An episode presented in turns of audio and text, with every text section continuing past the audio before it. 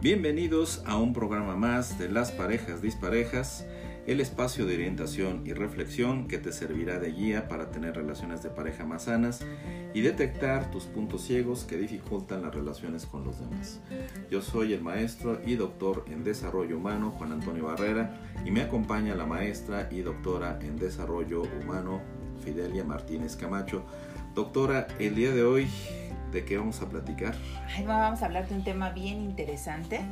Vamos a hablar de las claves que predicen la separación de una pareja. Fíjate que, a veces eh, en todos estos eh, audios que hemos estado eh, preparando, las personas me han llegado a comentar, si yo hubiera sabido esto antes, lo más probable es que hubiera podido arreglar mi situación con mi pareja o también hay quien dice, este, hubiera sabido que esto iba a terminar muy rápido. Eh, les invito a que se queden en este programa donde vamos justamente a hablar de estas claves que predicen si vamos a durar en estas relaciones que tenemos o podríamos separarnos. Así es, entonces no se, no se despeguen, este, volvemos en unos minutitos.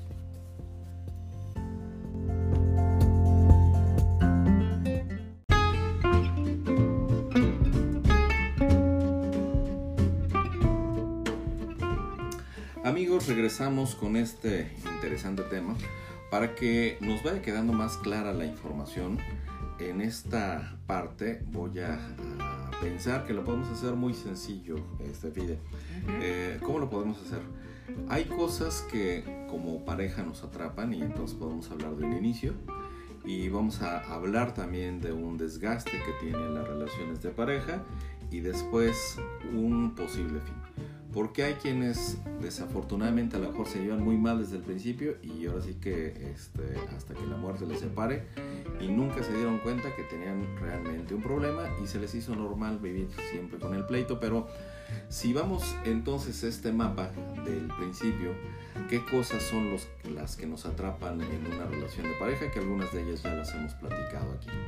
Pues nos atrapan... Eh cuando vamos a compartir con una pareja eh, queremos, bueno, cada eh, pareja es distinta y cada persona decide con quién va a estar, Pero puede ser que eh, queramos tener una pareja que ya traemos idealizada en la cabeza, otras que la relación anterior no funcionó y queremos que esta este, sí, funcione, así es, para no sentirte solo, para vivir este para vivir en un estado de conciencia alterado. Bueno, si estás en un estado de conciencia alterado, ya vemos de muy puntualmente, el enamoramiento es como si estuviéramos realmente drogados o borrachos, y entonces estoy borracho de amor. Y eh, si mi pareja no es tan bella, pero yo la estoy viendo bien bella. Si mi pareja, voy a pensar en alguien que dice, bueno, esta no voy a hablar de ningún caso ni no voy a abrir ningún expediente, pero a veces eh, dicen las chicas, ay, es que me pareció que era muy simpático y era muy relajado y era muy extrovertido y la cuestión es que tenía algunas copas de más y persona así se volvió extrovertida, se volvió hasta chistosa, simpática y no se dio cuenta que había un problema de alcoholismo y que después se la cobró a esta persona, pero digamos que cualquier parecido con la realidad sí es la realidad, es mera coincidencia. ¿Alguna es que más? Es, que es esa miopía, esa miopía que tenemos de este, al futuro, una ceguera al futuro cuando estamos este, enamorando, enamorados, pues no pensamos, la corteza prefrontal no funciona, nada más sentimos. Eh, se siente bonito estar enamorado. Así es. Ya, hemos platicado también de, todos los químicos que se mueven en todo el cuerpo y que, y nos permiten, no nos permiten justamente ver la realidad. Entonces vemos lo que no es. Eh, la naturaleza no sé si nos ha puesto esta trampa para que estemos juntitos y después nos sigamos reproduciendo. Pero justo eso es lo que queremos evitar en, estas, eh, en esta ceguera del amor, del amor, en estos puntos ciegos, para que nos vayamos dando cuenta de cómo al principio, en general en las relaciones, vemos cosas que son bonitas o las interpretamos como bonitas, que son positivas o que las interpretamos así, pero que después en este mapa del que estamos hablando hay también un desgaste. ¿Qué desgasta la, la relación, eh? Pues hay muchas cosas, la cotidianidad, Sí, este, la domesticidad, son cosas que van desgastando poco a poco. fíjate, perdón, este, hay muchas parejas que se llevan muy bien cuando están en la cuestión del noviazgo, pero ya una vez que eh, empiezan a convivir juntos ya no, porque entonces te das cuenta este, que hay cosas que ya no te gustan de, de la pareja, como sea antes te veías y después ya cada quien si te enojas se van cada quien para su casa, pero cuando ya están viviendo juntos ya no, porque pues igual hay cosas que molestan, o sea, ay, ¿por qué se tardó tanto para salir si antes este, ya nos veíamos y ya iba bien arreglada? Y hoy se tarda, dice cinco minutos, bueno, dicen que las mujeres se tardan cinco minutos y terminan con media hora una hora más, pero los señores también, Sí. dicen, ay, sí son como muy responsables y muy disparadores y después ya no quieren que disparar ni en defensa propia, ¿no? Así es, es que yo creo que sí es una trampa de la naturaleza, porque si no este, nos sintiéramos atraídos ¿no? en esa primera este, atracción a primera vista, pues igual y nunca nos reproduciríamos. Pero tarde o temprano el cerebro va a bajar los de dopamina, de oxitocina y de todos los químicos que hay para que nos podamos enamorar y empezamos a ver a la pareja como realmente es, y también a veces idealizamos a esa, a esa pareja y ya cuando este, no cumple con nuestras expectativas, pues se viene todo abajo, ¿no? Y empieza a desgastar esa relación. Fíjate que este, son muchos los factores, evidentemente no vamos a hablar de todos, estamos hablando de manera general de, de algunos. Entonces, por ejemplo, hay algo que se llama efecto de primacía, es decir, yo tengo contacto con una persona, la evalúo de manera positiva y el efecto de primacía quiere decir que si yo tengo una percepción positiva, hacia adelante también voy a tener una percepción positiva de esa persona que se parece a cuando estamos idealizando a alguien, es decir, no vemos que eh, potencialmente puede ser una este, fuente de conflicto, que a alguien le gusta mucho acá el alcohol y que solamente a través del alcohol es que sea sociable y que sea chistosito, chistosito. Porque minimizamos, ahí minimizamos el como ese defecto, ¿no? Y lo, lo hacemos pequeñito y engrandecemos o maximizamos otras este, cualidades, ¿no? Esas este, las habías mencionado ya en otra ocasión, se llaman distorsiones cognitivas. ¿Qué es eso? Las distorsi- distorsiones cogni- cognitivas es un pensamiento o percepción o creencia defectuosa o inexacta. Así es, y entonces es por eso que vemos cosas positivas y queremos que toda la vida va a ser así. Que toda la vida nuestra pareja, por ejemplo, va a ser sonriente y pues no, a veces tenemos también, este, pues nos levantamos de mal humor o igual tenemos días malos y eso va dificultando. Y decías también la domesticidad, estas cosas cotidianas. En la parte a lo mejor de la convivencia está padre que cada quien se baña, se arregla, se perfuma, pero ya cuando está uno eh, conviviendo en, en pareja, pues hay que lavar y hay que planchar, hay que ir al súper, Sí, ya todo eso ya no, ya no, no no está. alcanza el dinero, Sí, ya, ya no está tan padre. ¿no? ya no es tan erótico. ¿no? No, ya no. Así es, y, Sí, y- sí, y si eso pasa, pero alguien quiere, pero vamos a tener relaciones sexuales, hasta enoja, ¿no? Ah, sí, pues sí, ya. Oye, o y, sea, y- y el- De esa planchada no era. de esa planchada no era, decía, ok, pero ¿dónde está el gasto? ¿No? Así es, es que no es todo ya color de rosa, ¿no? Ya Así vamos es. aterrizando Ujú. y este, ya vamos viendo todo lo que implica estar en una relación de pareja, ¿no? Entonces, fíjate, en este mapa dije el inicio, decíamos el inicio, después algo que desgasta y después el fin. Y en el fin, eh, desafortunadamente, si uno se para en cualquiera de los juzgados de la Ciudad de México y eh, eh, entra al área donde se están separando las eh, parejas, pues hay un montón de cosas ya muy feas, ¿no? O sea, el señor no quiere dar la pensión, ya se escondió. O la señora igual le quiere dejar este plano en la ruina porque está enojada y dice, no, pues ahora te es responsable. Algunos son irresponsables, ¿no? Sí, sí, sí. Pero este, te vas a quedar ahora hasta sin chones, pues. Así es, es que ahí- es cuando te das cuenta pues que ya no hay nada, ya se acabó por completo y ese amor o todo lo que los unía hoy ya los separa, ¿no? Como dice Arjona, se nos muere, se nos murió el amor, se nos muere el amor, que dice. Así es, entonces ya se acaba y así es en los juzgados ves filas y filas. Hoy todavía hay más parejas que se van separando pues cada vez eh, este, con más con mayor frecuencia. Fíjate que en donde no vemos tantas filas es en la terapia, ¿no? Así Porque eh, minimizamos también lo que está sucediendo. Este tema, acuérdense que se llama las claves para predecir la separación en la pareja. Y si nosotros vamos siendo conscientes de esto, pues lo más probable es que podamos evitar una separación eh, hacia adelante o incluso podamos evitar desgastes como los que estamos este, proponiendo ahora en esta descripción. No son todos, evidentemente, hay muchos más, pero bueno, son algunos de ellos. Así es.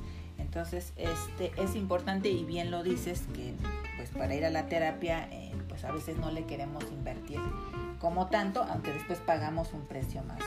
Sí, se, se, paga mucho más. Así es. Pues bueno, amigos, eh, vamos a hacer una pausa y regresamos para hablar de tres factores o tres elementos que son una columna eh, vertebral que predicen la separación de las relaciones de pareja. Quédense con nosotros.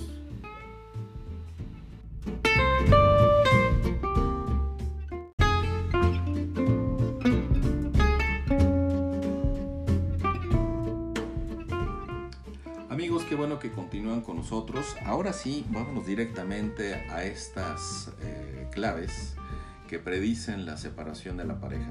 Pongan mucha atención amigos porque son generalmente puntos, como nosotros llamamos puntos ciegos, que si no les ponemos atención tarde o temprano nos eh, cobran una factura.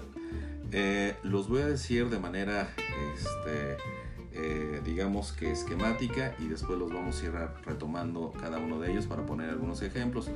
Estas tres Cs que permiten predecir una posible separación en la relación de pareja, uno es la comunicación, la confianza y el compromiso.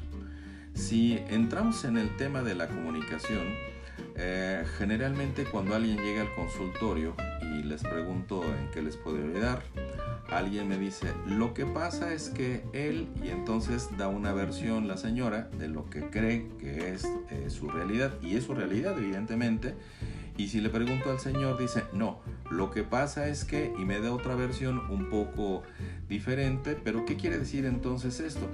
Cuando yo le pregunto a las parejas en general que cómo se llevan, me dicen bien, porque hay una percepción de bien que puede significar si mis papás se la llevaban en pleito y nosotros tenemos pleito, pues nos llevamos bien, porque eso es algo que ya se normalizó. Si es bien porque hablamos mucho, discutimos mucho y ahí la llevamos y ya tenemos X número de años viviendo juntos, también está bien. Entonces, lo que quiero puntualizar en ese sentido es que hay una visión muy única de cada relación de pareja, de lo que es llevarse bien y de lo que es llevarse mal. Pero si llegamos a estos tres elementos, que no son los únicos, pero son algunos de los más importantes, la comunicación, eh, ¿qué podemos decir como ejemplos en cómo a veces creemos que nos comunicamos y comunicar quiere decir estamos hablando mucho, pero eso no es la comunicación? Este, a veces eh, decimos cosas y no somos capaces de escuchar. Escuchamos en la comunicación para poder defendernos, para poder debatir con nuestra pareja, que incluso para regresarle este, cosas. Es que tú dices que tal, no, pero tú dices que tal. Y entonces vamos haciendo un... Eh, historia como negra de nuestra vida de pareja y nos remontamos a es que desde que éramos novios tú no sé qué. Desde 1624 sí y, y, nos regresamos pero qué entendemos en ese sentido con ejemplos prácticos doctora para, para la comunicación eh, pues la comunicación de, eh, de la pareja es precisamente escuchar a la pareja pero no para discutir sino para entender no, no para empezar a reclamar a ver me estás diciendo y para ver cómo te voy a, a debatir y, en, empezar ese pleito. No es más bien para entender en ese sentido lo que está pe pensando la, la, la, otra persona. ¿no? Fíjate que eso hacemos poco, de ponernos en el lugar del otro y hacer ese nivel de empatía. Y ciertamente, como lo mencionas, es escucho para debatirte, ¿no? Para decir, no es cierto, tú eres no sé qué. Uh -huh. eh, y entonces, bueno, pues eso es lo que a veces entendemos comunicación en el pleito. Así es. O también es a veces también suponemos, ¿no? Ah, este, o, o, quisiste decir este, sí. algo y entonces ya se hace otra, otra vez el, este, una distorsión en, en la comunicación. Es que tú pusiste una cara y entonces interpretamos Ajá. como de que estabas enojado, ¿no? O hi- hiciste un tono de voz así, o hiciste los ojos, en pusiste los ojos en blanco Ujú. y entonces otra vez, este, pero eso es tú, lo que tú que entendiste o supu- supusiste, ¿no? Y estás interpretando. Así es, entonces no te pones en el lugar del otro precisamente, no eres empático. Eh, no preguntas qué es lo que te molesta, ¿no? No, este, a veces piensas que eso te puede molestar, pero en realidad no hay una, una comunicación asertiva. Ahí te da la, la más clásica, ¿eh? Este, Oye, ¿qué te pasa? ¿Y cuál es la respuesta? Nada. Las mujeres es Las, las mujeres es nada, a los hombres también, ¿no? ¿Qué te pasa? Nada. Bueno, entonces, ¿por qué estás tan serio o tan seria? Ujú, ujú. Eh, y entonces, bueno, ya nos vamos cerrando la comunicación. Pero es muy importante eso porque si emocionalmente estamos enojados, estamos enamorados, estamos fuera de control, no somos capaces de racionalizar lo que realmente nos está molestando. Y entonces entramos en esto que decías tú, de las distorsiones cognitivas, de los mecanismos de defensa, uno puede ser la negación. Entonces, ¿qué te pasa, mi vida? Ay, nada. ¿no? Sí. ¿Qué más? este, que a veces mm, queremos resolver en el momento en que estamos enojados Sí. este, conflicto. Estamos fuera de control, las emociones están completamente desbordadas, pero en ese momento queremos que es- se solucione. ¿no? Ahí, ahí te veo otra clásica, ¿no? Ah, No tengo nada, ok. Y entonces la señora o el señor empieza a perseguir por toda la casa. Pero entonces, ¿qué te pasa en la cocina? Pero entonces, ¿qué te pasa en la recámara? Ya te dije que nada, ¿no? Y entonces, bueno, sí pasa, pero es lo que tú dices. Si estamos fuera de contexto en esta, de control más bien en lo emocional, no vamos a poder arreglar las cosas en esa comunicación. ¿Y cuáles podrían ser las alternativas en ese sentido? pues tener tiempo fuera, ¿no? Sí. Tener tiempo fuera, porque cuando estamos fuera de control eh, no pensamos, solo sentimos. Entonces la amígdala, que donde se gestan todas las emociones, es la que está tomando el control. Entonces si nosotros empezamos a, discutir o a, estar queriendo solucionar el problema, lo vamos a hacer más grande, ¿no? Porque no estamos pensando, solo estamos sintiendo y actuamos en consecuencia. Entonces, si somos muy iracundos, pues vamos a hacer el problema más grande. Entonces, es tener tiempo fuera, ¿no? No eh, hacer como un acuerdo esa comunicación, decir, ¿sabes qué? Cuando estemos enojados, no platicamos, cuando se nos baje, arreglamos solamente lo que este, pasó en ese, en ese instante, ¿no? Ah, sí, porque si no, No es como, como tanda, ¿no? Ah, pero también tú ayer dijiste, ya sé lo que decías en Sí. 1800. Así es, así es. O sea, es, es increíble, pero por ejemplo las mujeres que, que tenemos una memoria, este, utilizamos más la memoria en ese sentido, tenemos, se prenden más áreas de- en, el cerebro. Ujú. En la mujer empezamos a recordar cosas este, que a, a los hombres ya hasta se les olvidó, ¿no? Sí. Ah, pues en 1624 cuando traías tu camisa azul de cuadritos, bla, bla, bla. Tu y, pantalón beige. Y tú así, pues ¿cuándo? ¿no? Entonces es importante no este, abarcar todo porque nunca acabaríamos. ¿no? Y además pensar en soluciones, no en cosas que van a conflictuar más la, la relación. Esto es muy extenso, este, amigos. Vamos a pasar al siguiente que es la confianza. Eh, si eh, no tengo confianza con respecto a la pareja, pues evidentemente no le voy a contestar cómo me fue en el trabajo, no le voy a decir información de mi familia, de mis amigos, de nada, porque si en esa confianza le confío algo a la otra persona, después la va a utilizar para atacar. ¿Qué más podemos decir de la confianza? Pues debemos destacar lo bueno de la pareja, ¿no? sus emociones, sus actitudes, este, su, su- la forma en cómo se ama, esos lenguajes del amor eh, co- con la pareja, ¿no? Evitar este, arreglar las cosas, pues ya decíamos como cuando estemos fuera de control, porque no vamos a tener esa confianza de platicarle las cosas, porque ya se vuelve otra vez este pleito, ¿no? Decimos, tenme confianza, pero nosotros no ofrecemos confianza. Y a veces otra vez regresamos a la comunicación, porque todas es- estas tres Cs están completamente relacionadas. Este, te cuento algo en la confianza y entonces distorsionas la comunicación eh, o igual sacas más cosas este, que están ahí eh, sin resolver y entonces la confianza generó desconfianza. O sea, ¿cómo te puedo platicar algo si después me está reclamando, si después igual las cosas no quedan claras, las malinterpretas y entonces ya se volvió esto en un conflicto muy grande. Entonces, pero fíjate, yo creo que este, es importante ofrecer confianza más que decir denme confianza, bueno, ok, ¿cómo puedo ofrecer confianza? Te escucho sin juzgarte. Por ejemplo, eh, si hay algo que no está resuelto en la comunicación, pensemos en la solución A, B, C, D y si no, en otras más. Y creo que eso puede ir neutralizando un poco esta predicción de si estamos fallando en la comunicación, si estamos fallando en la confianza y en el último el compromiso, pues evidentemente ni siquiera hay que ser mago para decir esta relación va a terminar mal. ¿Qué podemos decir del compromiso, doctor? Eh, que tenemos que tener esa, ese tiempo con la pareja, ¿no? No, lejos de la familia, de los hijos, de los amigos, tenemos que tener, es importante tener ese compromiso de tener ese espacio para, para la pareja, ¿no? Eh, saber que no hay ganadores ni perdedores. Convividores hay. Así es, así es. Eh, eh, es importante saber que cada uno tiene objetivos similares, pero también diferentes. ¿no? Y eso también es importante recalcarlo porque eso es lo que hace que la relación de pareja vaya creciendo. Fíjate que hay una parte que puede sintetizar esto que viene en el libro El Principito, que dice, amar no es verse a los ojos, sino mirar hacia el mismo destino. Si el mismo destino puede ser envejecer juntos, la crianza de los hijos, poner algún negocio, crecer como, como pareja, eh, respetar igual las diferencias entre, entre el otro, entonces estamos estableciendo un compromiso.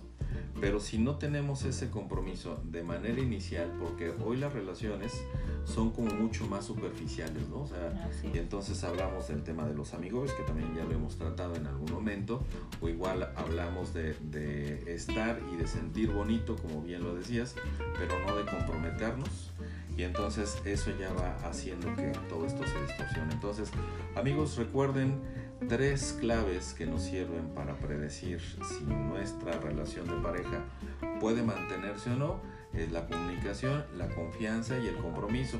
Y antes de ir al corte, hay que pensar que, son eh, realidades únicas que, que estamos viendo cada uno de nosotros que a veces en el pronóstico decimos, híjole, se llevaban rete mal desde el principio curiosamente van a terminar hasta que la muerte los separe, porque desde la casa aprendimos a que estar en pleito pues era normal, ¿no?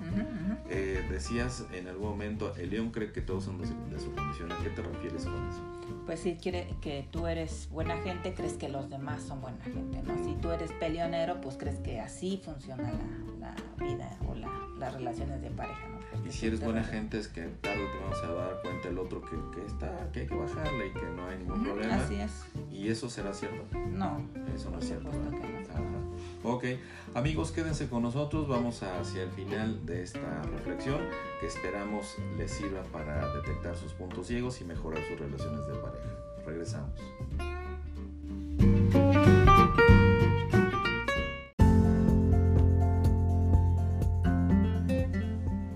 Amigos, qué bueno que continúan con nosotros en este interesante tema sobre las claves que predicen la separación de una pareja. Ya eh, mencionábamos al principio que si tenemos un buen inicio no necesariamente podemos tener un buen fin, que en el inicio cuando idealizamos a la pareja o nos gusta su cuerpo, nos gusta algo, es un predictor este, mucho más eficaz si nos fijamos en la personalidad de esa pareja, si somos más compatibles en todo caso que hay una parte intermedia que justamente son nuestros puntos ciegos que a veces desgastan eh, la relación.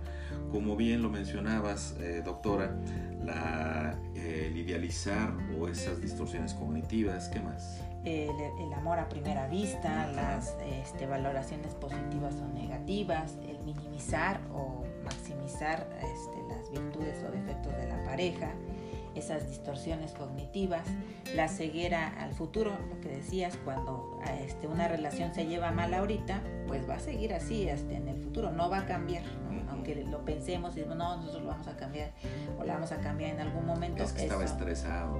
No va a suceder, ¿no? La miopía este, del amor muchos otros más, ¿no? Y muchos otros más, y que esto, decíamos, nos lleva ya eh, a veces a llegar a un juzgado en donde se pone todavía la cosa más candente, a veces ni siquiera va a llegar a un juzgado, hay personas que simplemente se separan y ya, y así dejan este, como en el limbo la relación, hay otras que no se van a separar y que van a estar constantemente en el pleito. Y en la parte más esencial, ¿cuáles eran esas tres claves que predicen este, la separación en la pareja? La comunicación, la confianza y el compromiso. Ok, todas esas dijimos que están relacionadas.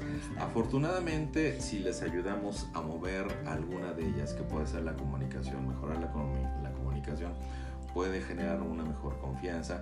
O si les enseñamos y les mostramos que hay que establecer compromisos puede mejorar la confianza y la comunicación. Todas están relacionadas. Decimos están imbricadas es así como un tejido este, como la tela de, nuestro, eh, de nuestra ropa, si están todas relacionadas, afortunadamente si movemos alguna de ellas en lo positivo, la verdad es que se mueven las demás para generar una mejor comunicación con las personas que este, nos están rodeando.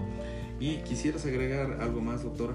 Eh, pues nada más que eh, si su relación ya no está eh, funcionando tan bien o están iniciando una relación, yo creo que es importante buscar una orientación para saber hacia dónde quisieran llevar esa relación de pareja. Sí, a veces ni siquiera son tratamientos tan largos, ¿no? Pero sí se requiere una cierta orientación.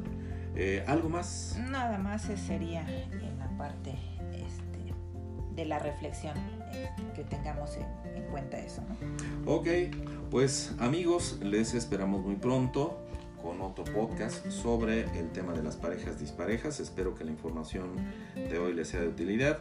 Si tienen preguntas adicionales o temas que quieren que tratemos, pueden buscarnos en nuestras redes sociales. ¿Tus redes sociales, doctora?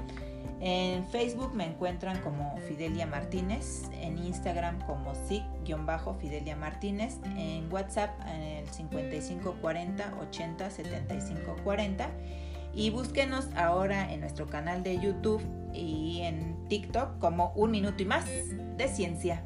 Ok, pues pueden buscarme a mí como Juan Antonio Barrera en Facebook, en Twitter como arroba Juan Antonio 6289 y para consulta en WhatsApp que trabajamos de lunes a sábado en el 55 54 16 43 71 en eh, sesiones presenciales o a distancia.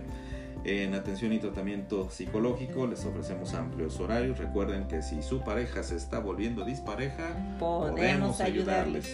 Ha sido un placer compartir con ustedes y los esperamos en nuestra próxima edición. Excelente día y bendiciones. Hasta la próxima.